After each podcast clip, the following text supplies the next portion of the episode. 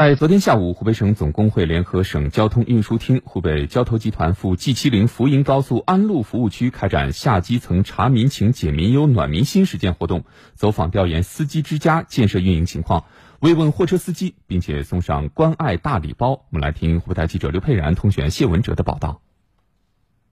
各位工友，请举起右手。我自愿加入中华全国。活动现场，二十名货车司机代表宣誓集中加入工会组织。四十五岁的张永利就是其中一员。张永利是湖北安陆人，跑中短途货运已经二十年了，常年奔波在武汉孝感一带，免不了在服务区过度休息。司机之家就成了张永利在路上的另一个家。很温馨的，嗯，感觉这个环境也好，服务处的环境好，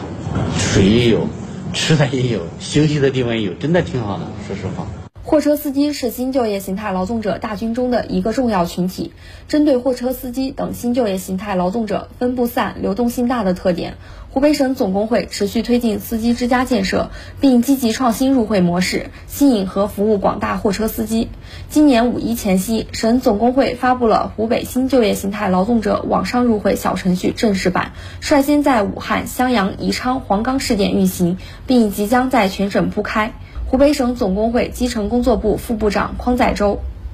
我们对通过网上小程序加入工会的会员提供了入会关爱大礼包，那么包括我们的意外伤害保险。这个最高赔付十二万元，由湖北省总工会免费的提供。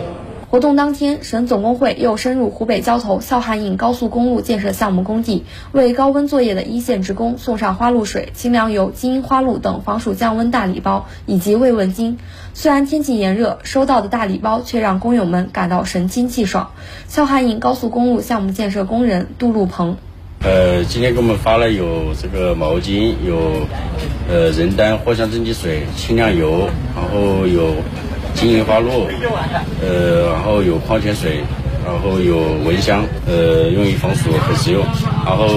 虽然天气很热，但是心里很凉快。我们